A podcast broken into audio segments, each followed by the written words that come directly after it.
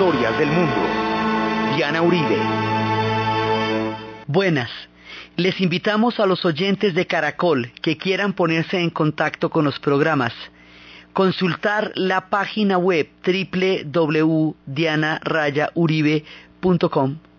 Llamar al 245-9706 o escribir al email diauribe.hotmail.com. Hoy vamos a ver a Japón en la Segunda Guerra Mundial.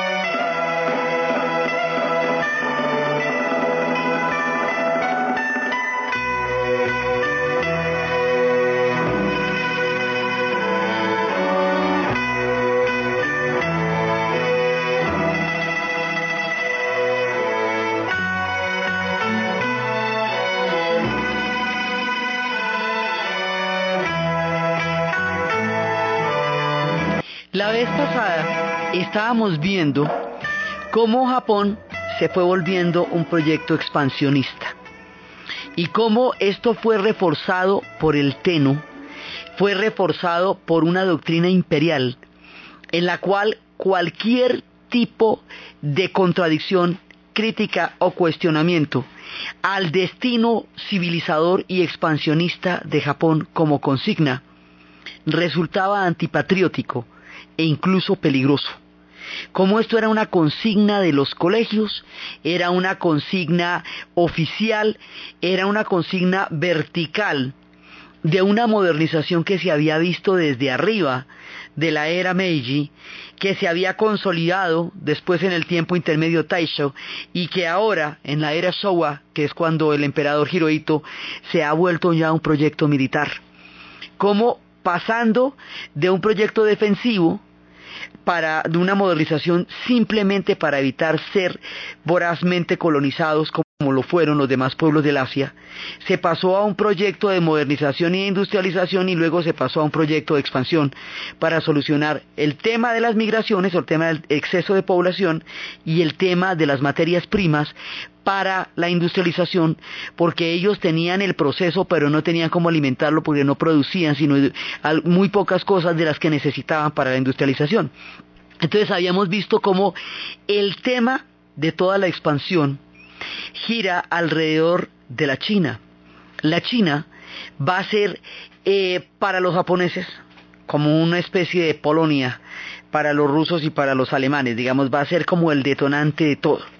Entonces, como hay varios argumentos para meterse en la China, entonces uno de los argumentos era que, eh, que la, las materias primas y la economía de la China podían resarcir los daños que tuvieran las crisis económicas de Japón. Habíamos visto cómo Japón se mete en la Primera Guerra Mundial y al meterse en la Primera Guerra Mundial logra unos territorios que antes no tenía, unas islas, logra unas bases que antes eran alemanas, ¿sí? Y cómo logra una base en China. Esa base en China es la que le da la entrada por un lado y por el otro lado después ya eso se va a protocolizar con un incidente en el puente Marco Polo. Entonces, como cuando pasa la Primera Guerra Mundial, como Japón no experimentó el horror ni estuvo cerca de toda la barbarie que devoró a los europeos, ya hace 80 años que terminó esa guerra, y aún las cicatrices están roturadas en los campos donde se libró la batalla de Verdún y de Somme. Como ellos no vieron el suicidio de la razón, porque la que se suicidó fue la razón occidental y la razón oriental es otra, entonces no supieron de la amargura tan terrible de ese conflicto, ni de lo desgastador ni la espantoso que se puede meter en una guerra. Entonces, al no tener, digamos, una noción de límite, que pueda decir, bueno, de pronto esto se nos pueda volver en contra, al tener una doctrina incuestionable de una verticalidad de origen divino, como le parece la doctrina de origen divino, y al haber abandonado la sutileza y la dulzura del budismo para entrar en esta eh, carrera expansiva del Teno, ellos se van a ir metiendo en una aventura cada vez más grande, cada vez más grande, hasta que esto se les vuelva una cosa inmanejable. Hay un momento en que ellos ya están, van a estar metidos en la vaca loca en todas partes, en todos los frentes. Hay tres diferentes maneras de meterse en esa guerra. Mejor dicho, eso se les va a ir hondísimo y ellos no van a saber en qué momento las cosas se salieron de toda proporción y en qué momento ellos terminaron librando una batalla contra el Asia y prácticamente contra el mundo sin tener los recursos ni, la, ni, ni el poderío económico para enfrentar una cosa de este tamaño. Pero esto fue pasando poco a poco.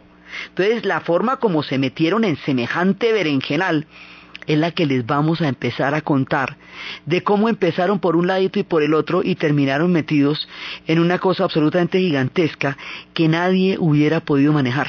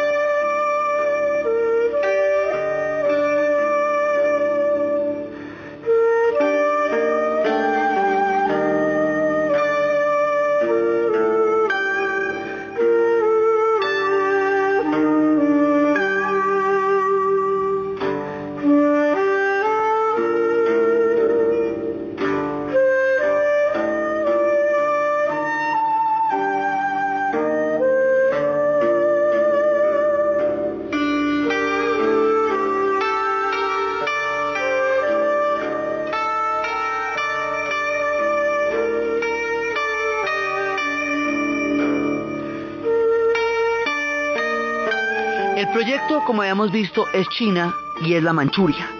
Entonces ellos se van a empezar metiendo en la China. Y cuando se meten en la China, la idea era que fuera una guerra corta, una especie de guerra relámpago en la cual ellos básicamente avanzaran muy rápidamente sobre todos los territorios de donde iban a sacar las materias primas. Como habíamos visto, se habían metido en un proceso en el cual ellos se sentían una fuerza civilizadora lo que legitimaba el expansionismo, no en nombre de unos territorios que hubieran sido de ellos o donde tuvieran parientes, porque como son una isla, pues realmente ellos no tenían parche en ninguna otra parte, sino como una labor civilizadora que legitimaba la expansión. Entonces la idea era que ellos iban a meter en el Asia para obtener todas las materias primas para su proyecto de industrialización. Esa era la idea. Y digamos la ideologización de la idea era la fuerza civilizadora del Gran Japón en el Asia. O sea, era como, como de lo que se trataba la cosa. Pero entonces resulta que cuando se meten en China, hay una serie de voluntarios americanos, porque las cosas, como en China las cosas se fueron volviendo tan graves, esto de lo poco a poco a medida que se van metiendo y, a medida que van haciendo toda esa cantidad de horrores contra la población y todo eso van esa la causa china va despertando la simpatía del mundo porque se ve que es un país que está en ese momento en un sufrimiento muy grande. Ellos se meten en la China por varias razones. Primero, la crisis de los años 30, la caída de la bolsa que a ellos también los afectó, los convence aún más de meterse en la China. Entonces, habíamos visto cómo un ala militar se va yendo tomando el proceso del Teno, y en nombre del Teno, una camarilla militar es la que va a llevar al Japón a la guerra y va a cimentar todo el proyecto bélico. Entonces, cuando están allá en China, se dan cuenta que hay, por un lado, abastecimientos que vienen de parte de Birmania.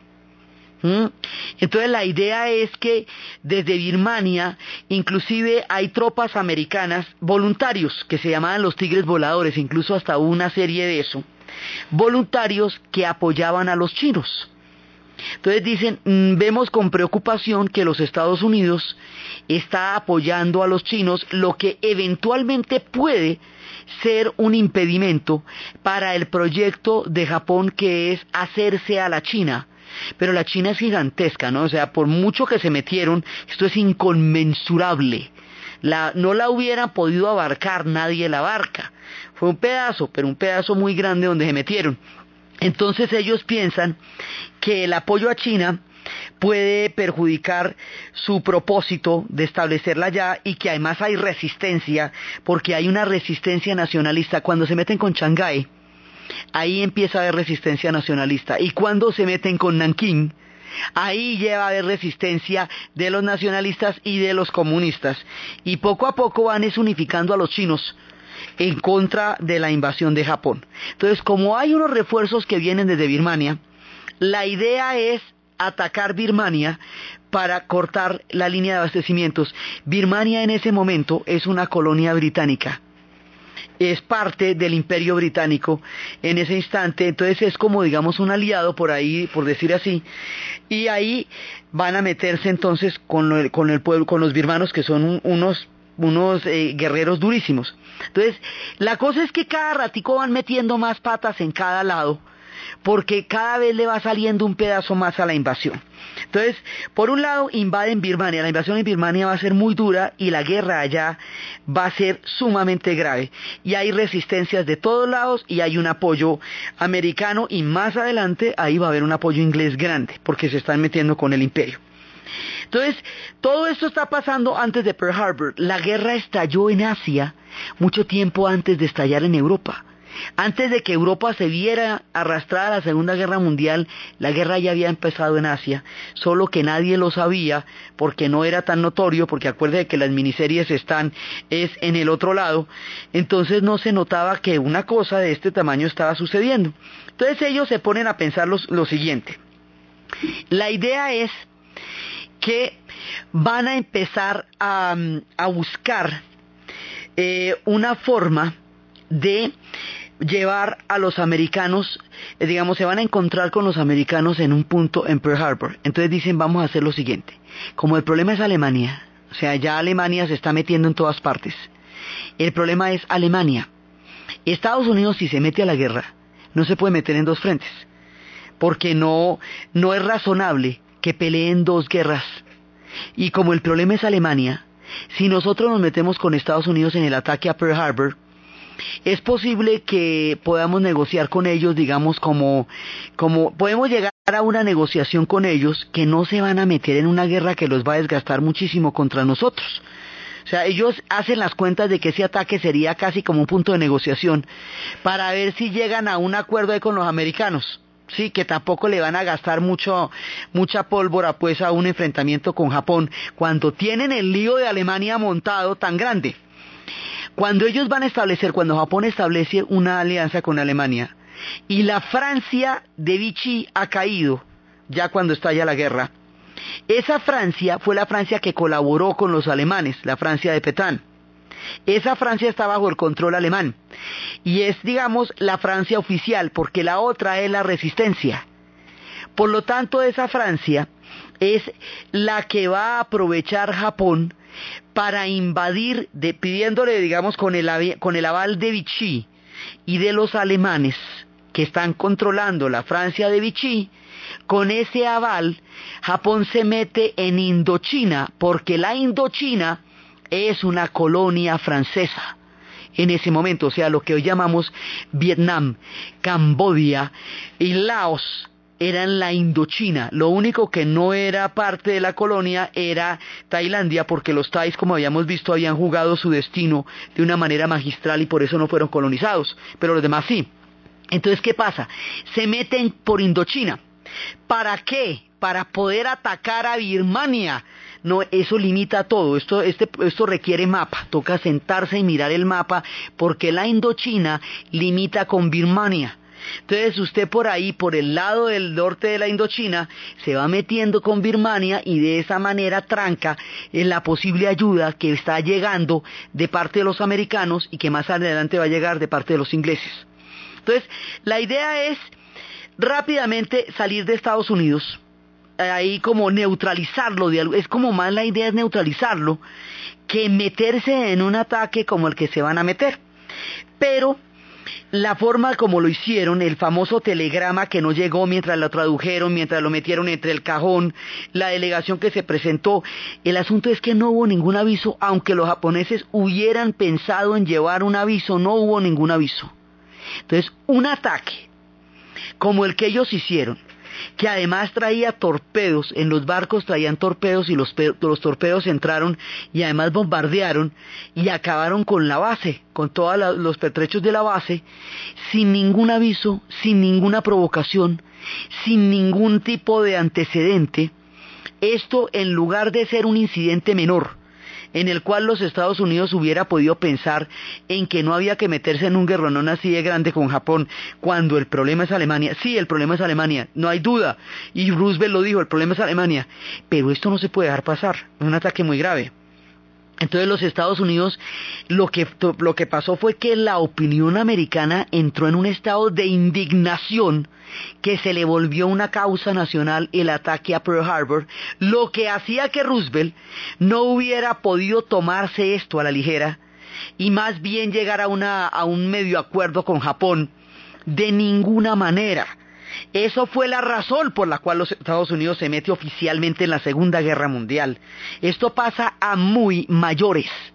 Entonces, cuando llega a tener semejante impacto sobre la opinión americana, y cuando los Estados Unidos deciden meterse a la guerra, la estrategia japonesa de haber utilizado este ataque como un punto en el cual hubieran podido llegar a una neutralización con los Estados Unidos queda no solamente fallida, sino contrariada desde la base, porque lo que se van a meter es en un ataque contra una potencia gigante que a diferencia de ellos tiene recursos ilimitados, los japoneses no contra una potencia en pleno pujanza y en pleno vapor que no la va a detener nadie y que se les va a abrir ese otro frente a ellos que nunca pensaron que la cosa fuera hasta ese extremo.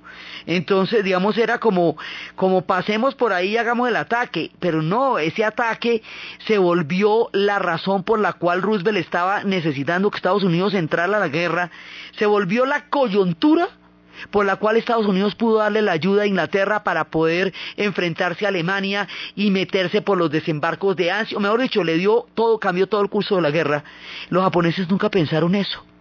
Por un lado, por otro lado se les vino el frente del Pacífico, con todos los hombres que fueron llegando allá. Entonces aquí es donde la cosa se vuelve más complicada.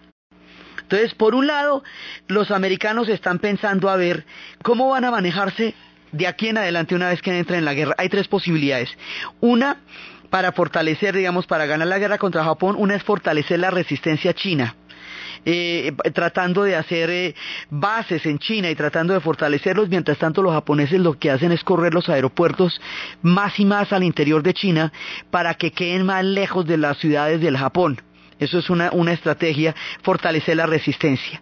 Otra estrategia es fortalecer y hacer alianzas con las fuerzas de la Commonwealth. Y las fuerzas de la Commonwealth son los, eh, los pueblos que están con el Imperio Británico. En Birmania, esto nos lleva a Birmania. Por eso es que la guerra se va, se va a hacer muy fuerte en, en Birmania. Entonces, eso lo van a hacer por un lado, ahí están haciendo las estrategias. Y la otra, la tercera estrategia, pues es empezar isla por isla hasta llegar a un aeropuerto que quede lo más cerca posible a Tokio para bombardearlo. Eso es lo que se llama la guerra en el Pacífico, lo que es la batalla isla por isla para poder llegar al, punto donde se pueda bombardear a Tokio. Ese punto será Iwo Jima cuando se llegue ahí eso será absolutamente brutal. Entonces, hay un fortalecimiento de la resistencia, hay una alianza con la gente en Birmania, lo que nos va llevando cada vez más a una guerra terrestre, continental, y hay una pelea isla por isla. Tres tipos de estrategia. Por un lado, ahora los japoneses necesitan petróleo en grandes cantidades. Entonces, para conseguir ese petróleo, ellos se van a meter en Malasia. Pero Malasia tiene el problema de que queda frente a Filipinas. Y Filipinas es una base americana. Otra vez se van a encontrar con los gringos en Filipinas. ¿Por qué es una base americana? Porque en la guerra de Cuba contra España, cuando España pierde las últimas colonias en 1898, cuando la generación que le dolía a España, cuando pasa todo eso el último fin del imperio y todo, ahí pierde Cuba, Filipinas y Puerto Rico. Y Estados Unidos, como apoya a Cuba en su independencia contra España, pues nomás se queda con las Filipinas. Entonces, por eso es que las Filipinas son una base gringa, lo que los va a meter en peleas con los filipinos y con los americanos por otro punto. Y ahí en Filipinas es donde nos va a aparecer MacArthur. Entonces, ¿todo esto para qué? Para ir a buscar petróleo a Malasia. Pero Malasia, ¿dónde queda? Pues frente a Filipinas. Entonces, ahí en eso, entonces se van, se van metiendo más y más, ¿ve? Entonces van a invadir Hong Kong y van a invadir Singapur. Y cuando se toman Hong Kong y Singapur, la guerra relámpago que ellos pensaban empieza a tener mucho éxito y ellos empiezan a tener una cosa que se llama la enfermedad de la victoria. Y es que sienten que nadie los tranca. Los manes avanzan y avanzan y avanzan y avanzan y no hay con quién. A pesar de que hay resistencias por todo lado, el avance de ellos no es detenido. Final todavía no es detenido.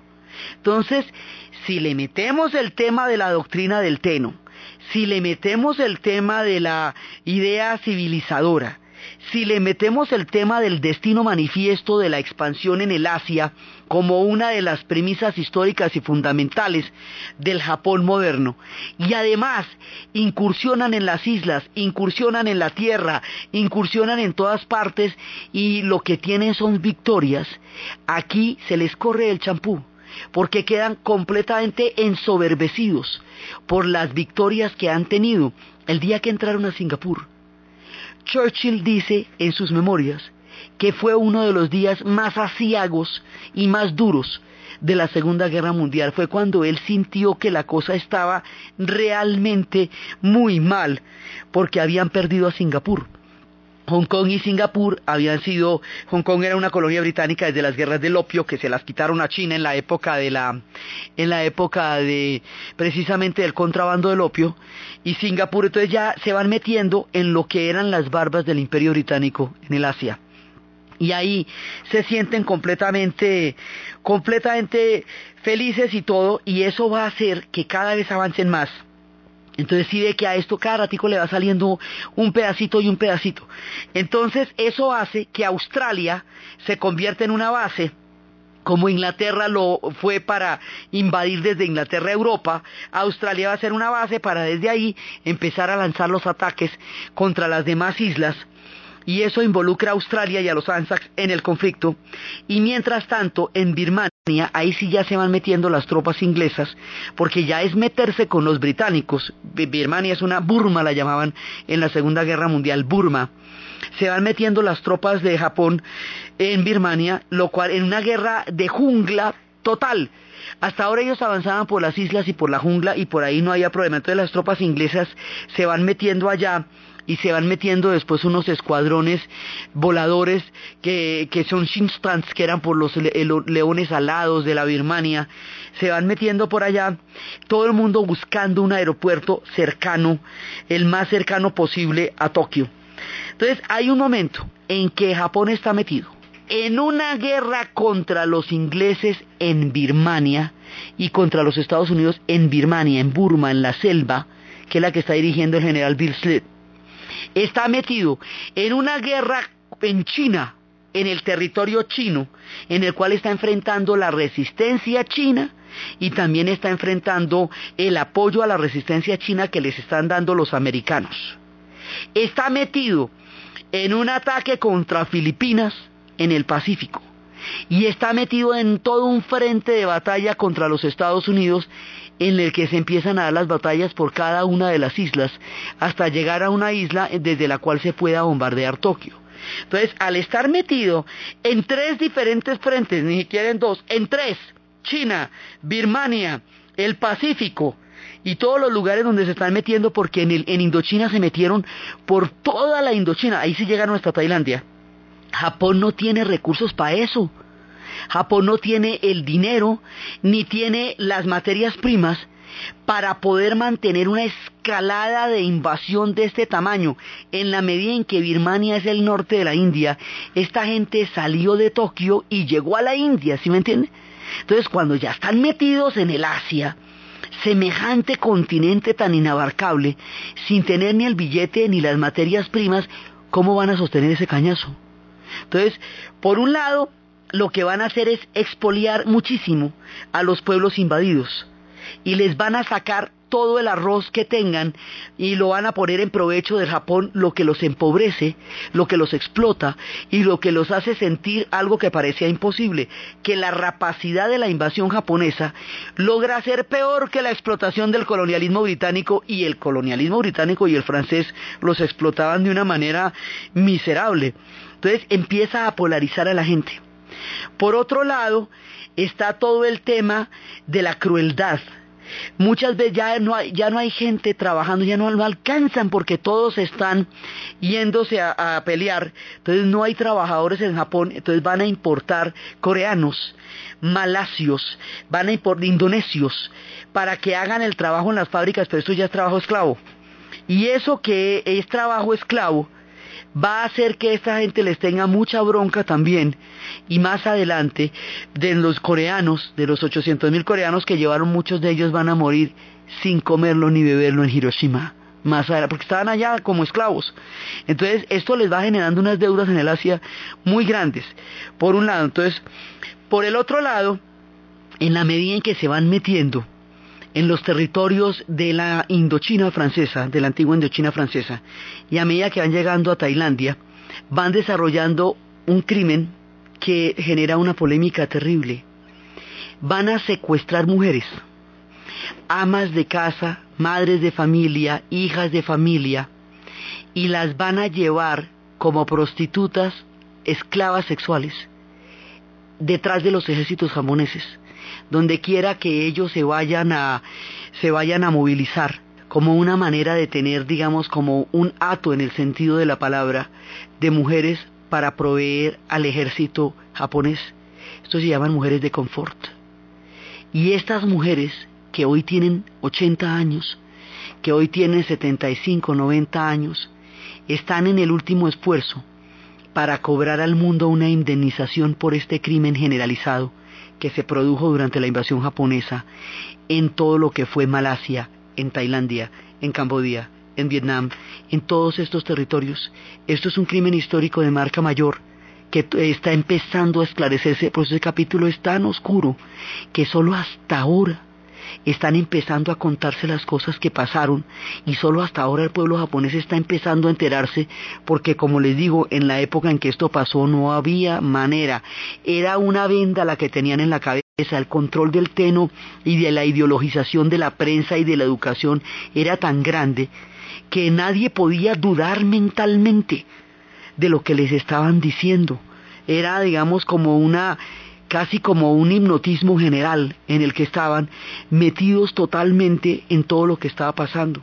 Pero lo de las mujeres de confort no se supo en su momento, es ahora, ahora cuando están empezando a salir los archivos, ahora cuando se están poniendo en la red las evidencias de todo lo que pasó de los experimentos de las mujeres de confort para la transparencia histórica de, las relaciones de Japón con el resto del mundo y consigo mismo, que se está sabiendo la dimensión de este drama.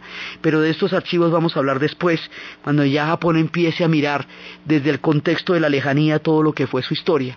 En este momento está sucediendo, hay mujeres de confort, o sea, la violación y la prostitución forzada como un botín de guerra, que no solamente las dejaba en sus campos, sino que se las llevaba y las alejaba de sus hogares para llevarlas como refuerzos de los ejércitos. Entonces, esto, los 400.000 personas de Nankín, todo lo que está pasando en los territorios ocupados va a generar unos niveles gravísimos de resentimiento y de odio contra esta invasión.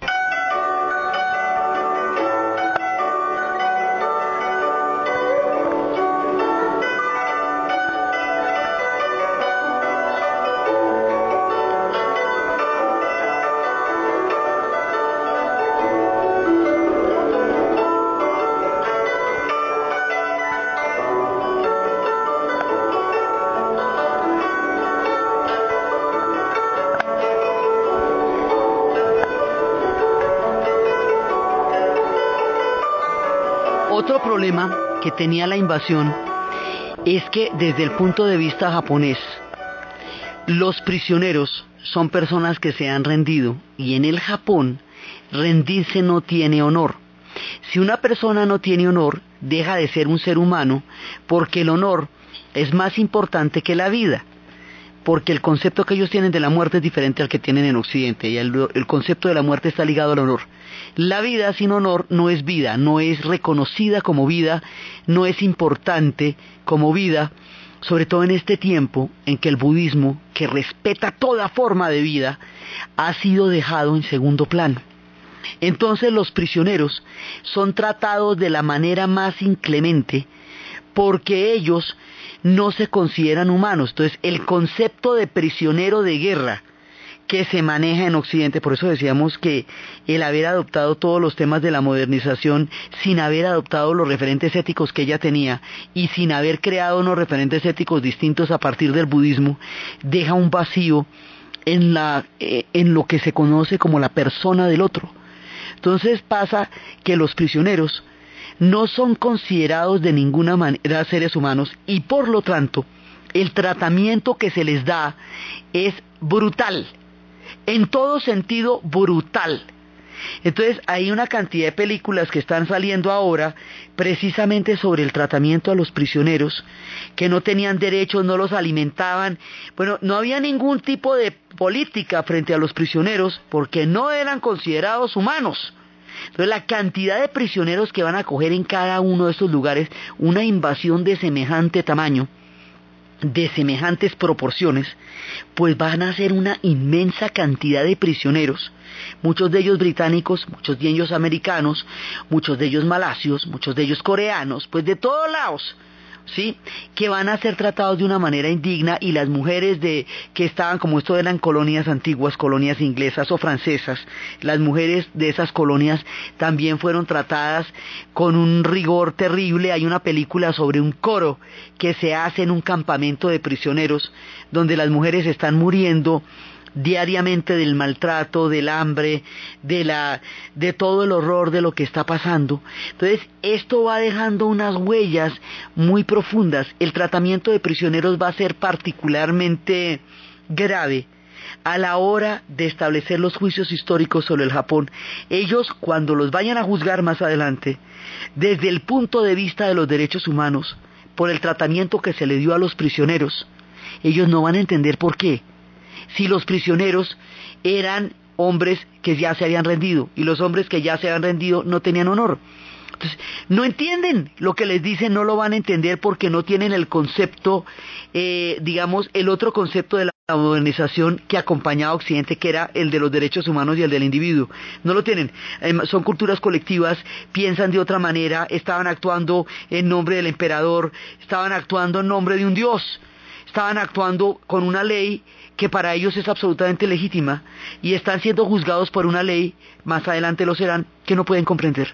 Entonces aquí va a haber, digamos, como una dislocación profunda entre los juicios que se les van a hacer a ellos y la manera como ellos lo van a entender. Una vez que pierdan la guerra, ellos lo que van a entender es que perdieron y el que pierde lleva pero cómo o por qué o de qué manera no lo van a entender, no lo pueden entender con la, con, con la manera como se han aproximado a la modernidad en su momento. Eso va a estar citado en una película que se llama Furio con David Bowie, también, que en inglés se llama Merry Christmas, Mr. Lawrence, que también cuenta esa historia. Entonces, alrededor de esto, de los prisioneros, hay muchas historias. Se va a hacer un tramo de ferrocarril en Birmania para poder llevar el abastecimiento a los soldados. Ese tramo de ferrocarril va a costar la vida de miles y miles y miles y miles de personas. Fue hecho con trabajo esclavo y en unas condiciones durísimas donde la gente caminó hasta el agotamiento y por lo tanto se llama la ruta de la muerte.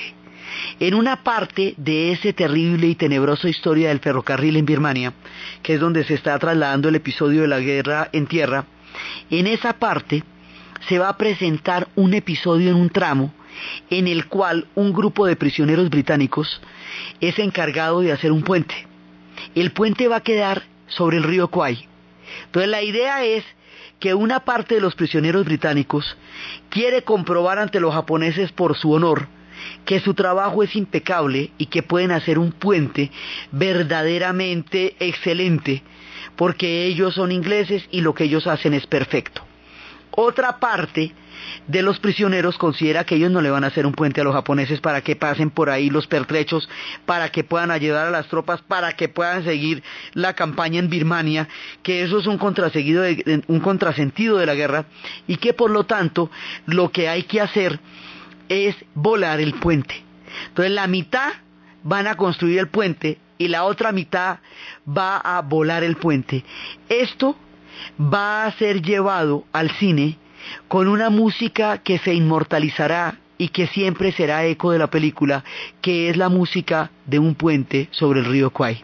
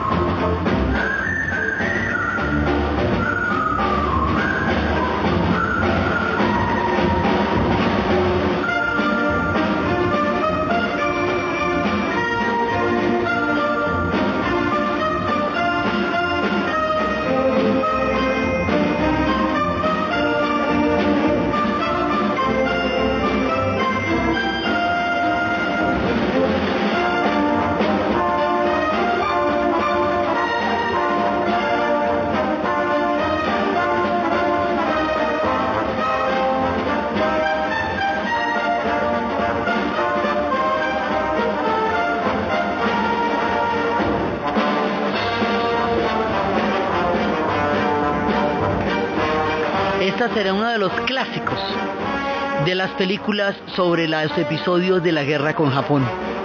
Otra de las películas que será desgarradorcísima es una historia de un niño que se pierde durante las evacuaciones de las zonas británicas en, en, los tiempos de la invasión a China y ese niño va a ser prisionero y va a tener que pasar unas pruebas absolutamente duras que le van a dejar unas huellas en el alma profundas de tristeza.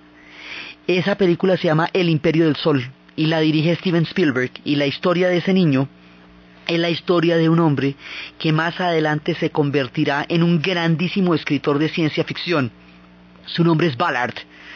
Y este señor, Ballard, este gran escritor, tendrá unos relatos de ciencia ficción impregnados de dolor, de amargura y de tristeza, porque las huellas psíquicas de su paso por la guerra, por, la, por haberse perdido de sus padres y por ser prisionero en un campo japonés, le van a dejar una perspectiva sombría del futuro de la humanidad y eso lo va a llevar a una de las tierras donde más sombras existen, la ciencia ficción. Entonces, van pasando un montón de cosas durante esta invasión.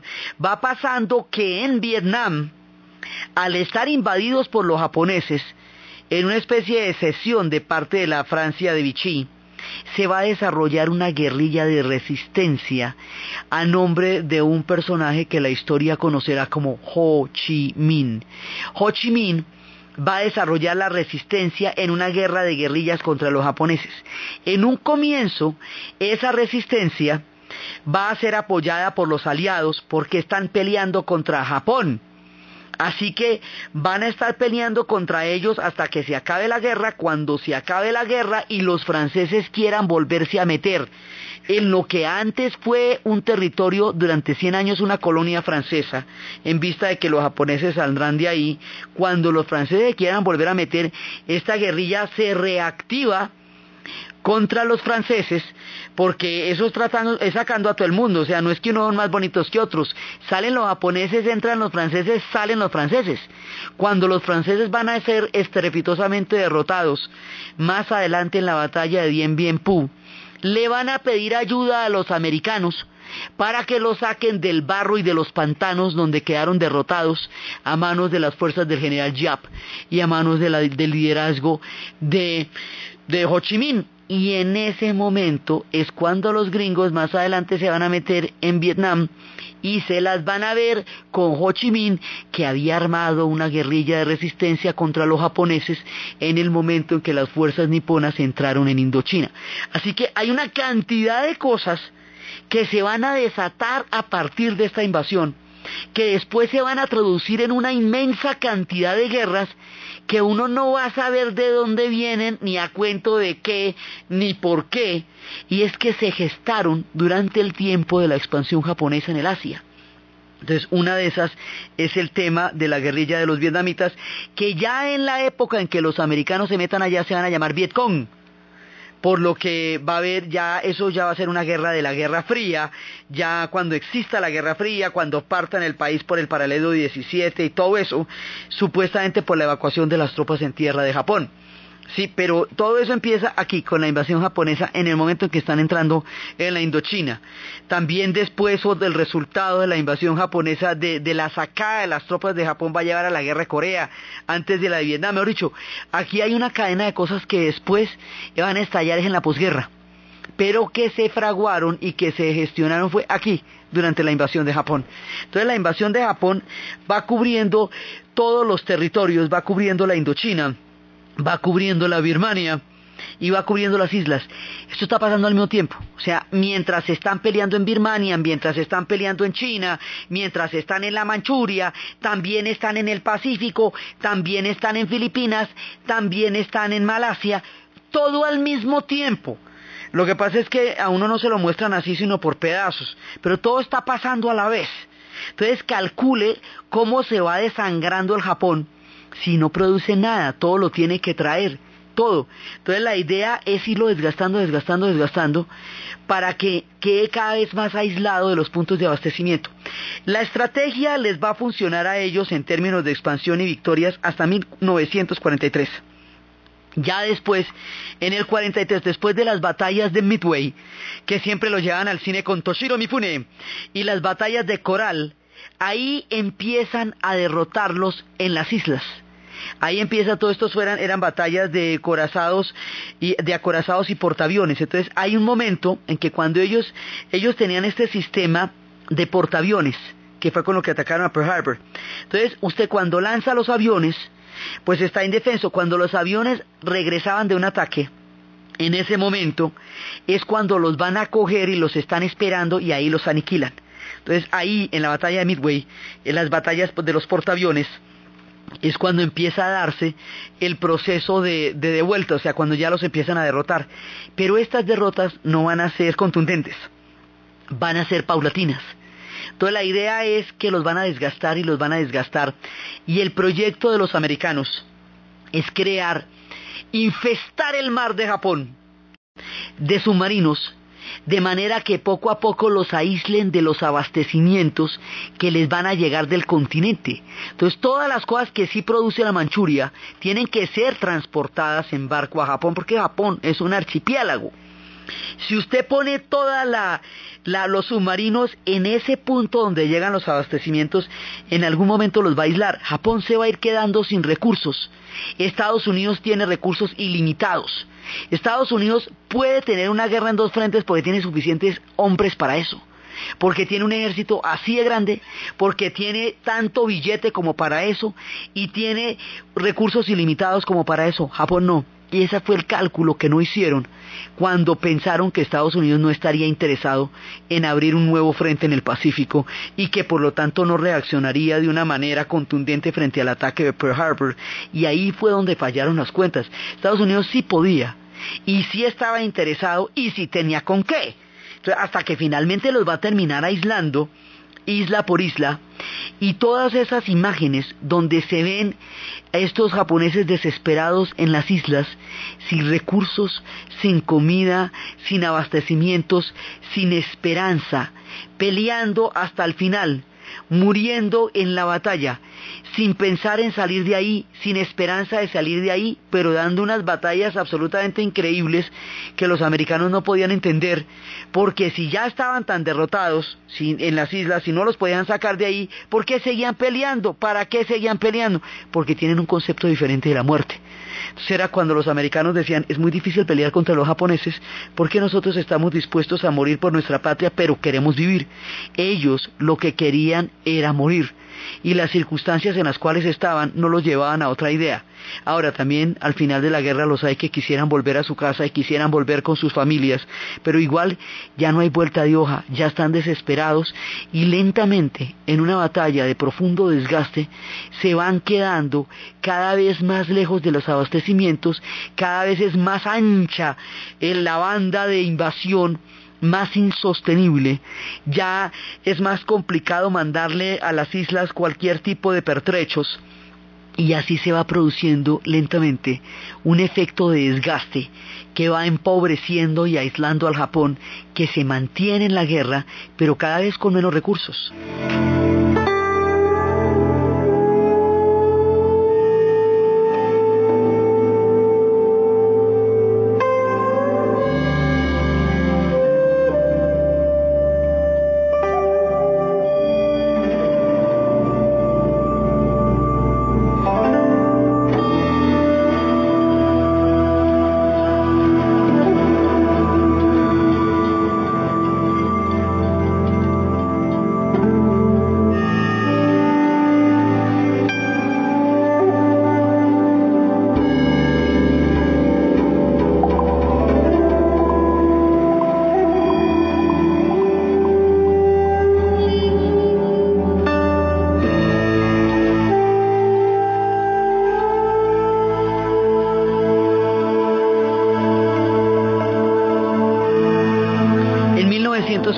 En el Cairo, en noviembre, se firma un acuerdo entre Churchill, Roosevelt y Chiang Kai-shek por parte de la China, en el cual se establece que Japón, bajo ninguna circunstancia, se va a poder quedar con los territorios que ha invadido durante el curso de la guerra.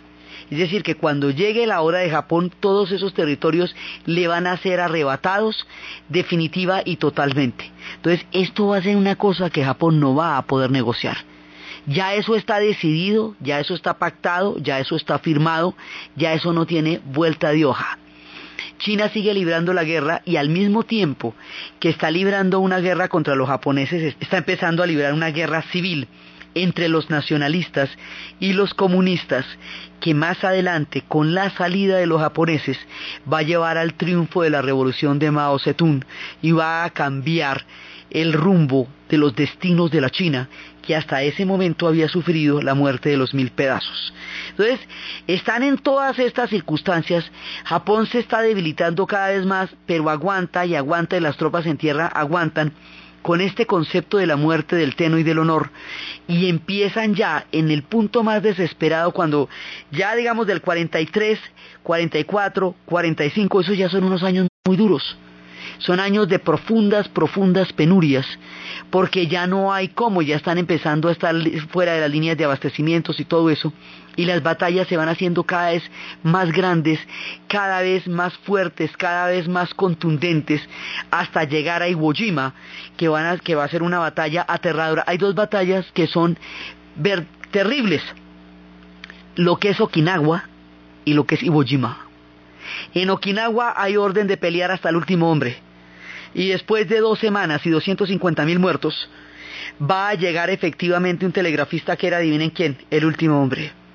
Y en Iwo Jima ya va a ser calcinado porque estos son guerras con lanzallamas. Entonces los lanzallamas los van metiendo en los huecos donde se están escondiendo los japoneses. Y de esa manera los van calcinando dentro de la tierra y esto se va volviendo un infierno y los japoneses se defienden cada vez con más fortaleza y los americanos no entienden cómo es que los japoneses entre más los derrotan y más duro les dan, más bravo pelean, más fuerte pelean cuando ya no tiene caso, cuando eso está vencido. Entonces, ese espíritu de fortaleza frente a la muerte y frente a la pelea va a ser una cosa que los gringos después van a evaluar para tomar una decisión aterradora porque dice esta gente no se va a rendir, aunque no quede nadie vivo, ellos no se van a rendir. Y era que la pelea era cada vez más dura, Tokio cada vez va quedando más pobre, ya después cuando se tomen Iwo Jima, desde Iwo Jima empiezan los bombardeos sobre Tokio y los bombardeos sobre Tokio son aterradores porque Tokio es una ciudad de papel, una preciosa ciudad de papel. Tokio era Edo, la antigua capital, Edo, la preciosa capital Edo, hecha en papel y madera, con los corredizos de esas hermosas casas que se veían, esa ciudad Edo va a ser bombardeada con bombas de fósforo. Las bombas de fósforo van a incendiar el hermoso papel, calcinando a la población de Tokio de una manera que uno no puede imaginarse.